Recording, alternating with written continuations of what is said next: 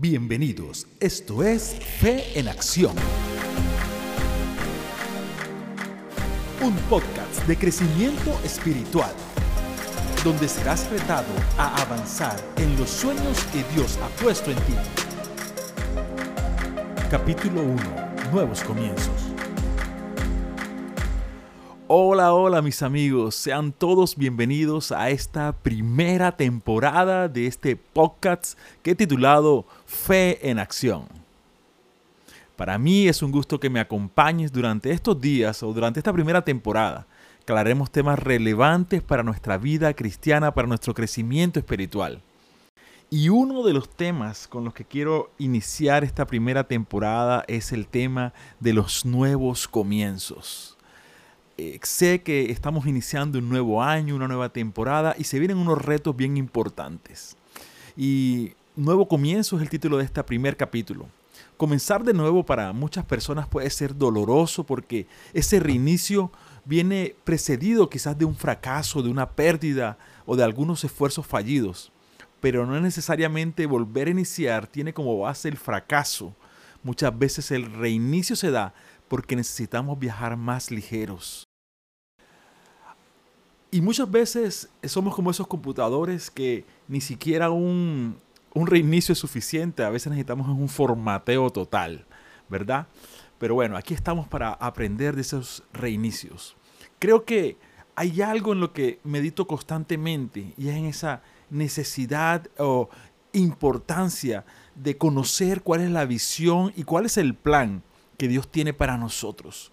Muchas veces andamos en la vida sin plan, sin propósito y caminamos de esa manera nuestra vida, afrontando el día a día de una manera eh, como con desdén, ¿verdad? O sea, como hoy estoy sobreviviendo este día. Y yo entiendo, sí, claro que entiendo que cada día trae su propio afán. Pero es tan importante la visión porque la visión nos mueve hacia una nueva dirección.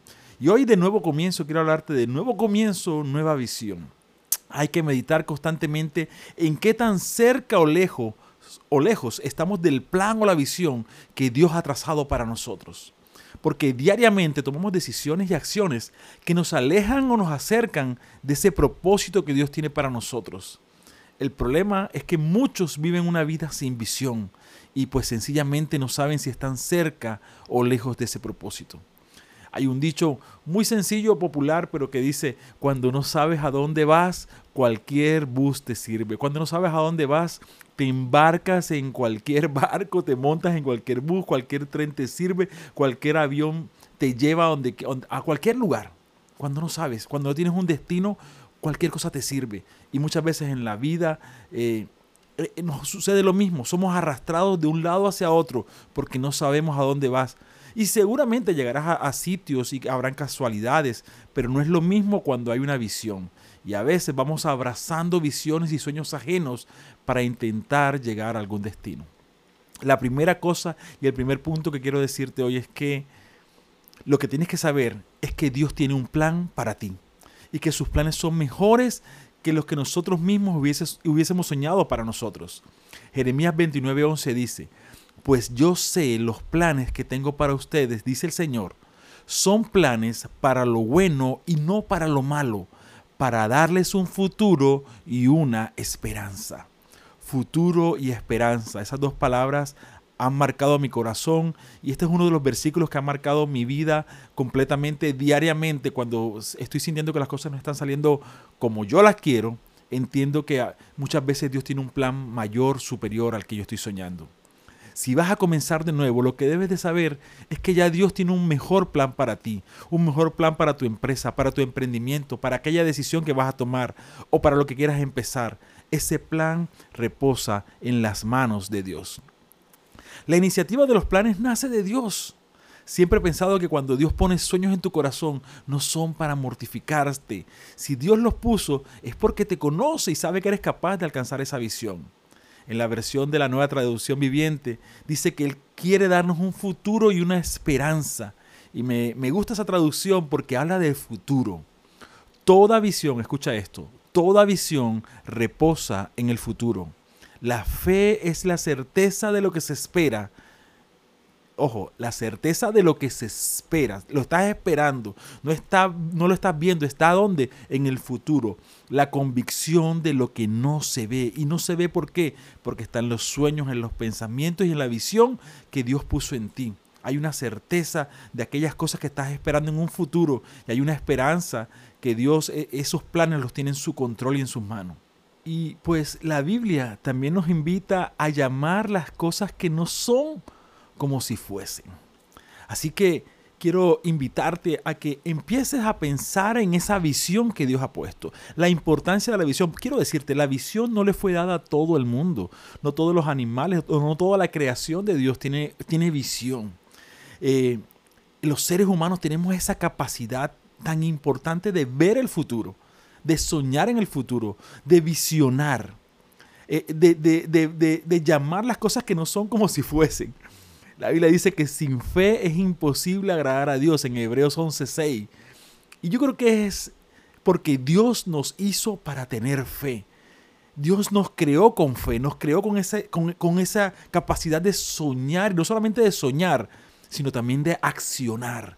Por eso este podcast se llama Fe en Acción. Sin fe es imposible agradar a Dios. Es que sin fe no estás cumpliendo el propósito para el cual fuiste llamado para soñar, para creer, para hacer. Fuiste diseñado para eso, para visionar, crear, planear y lo más importante, para actuar.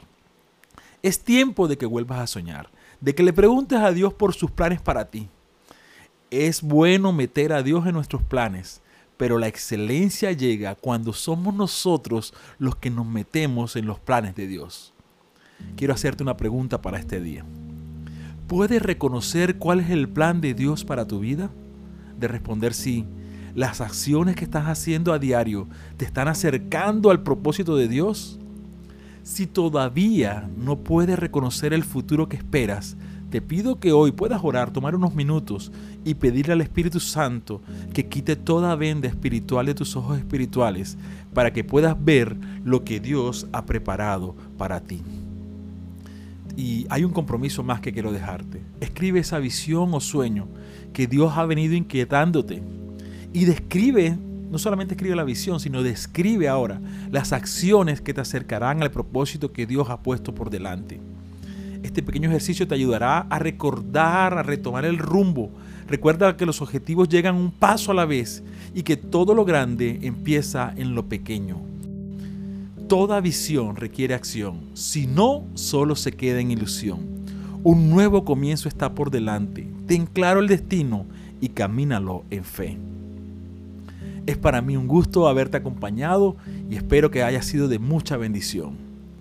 Si quieres conectarte conmigo, puedes escribirme a través de las redes sociales en Instagram, arroba Segura si quieres adquirir el material de este devocional, te invito a que visites mi página gustavolopezsegura.com. Ahí encontrarás mayor información y otros devocionales que sé que serán de bendición para tu vida.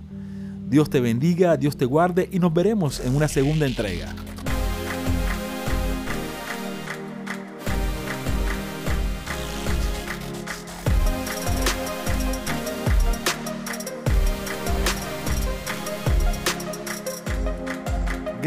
Por escuchar Fe en Acción.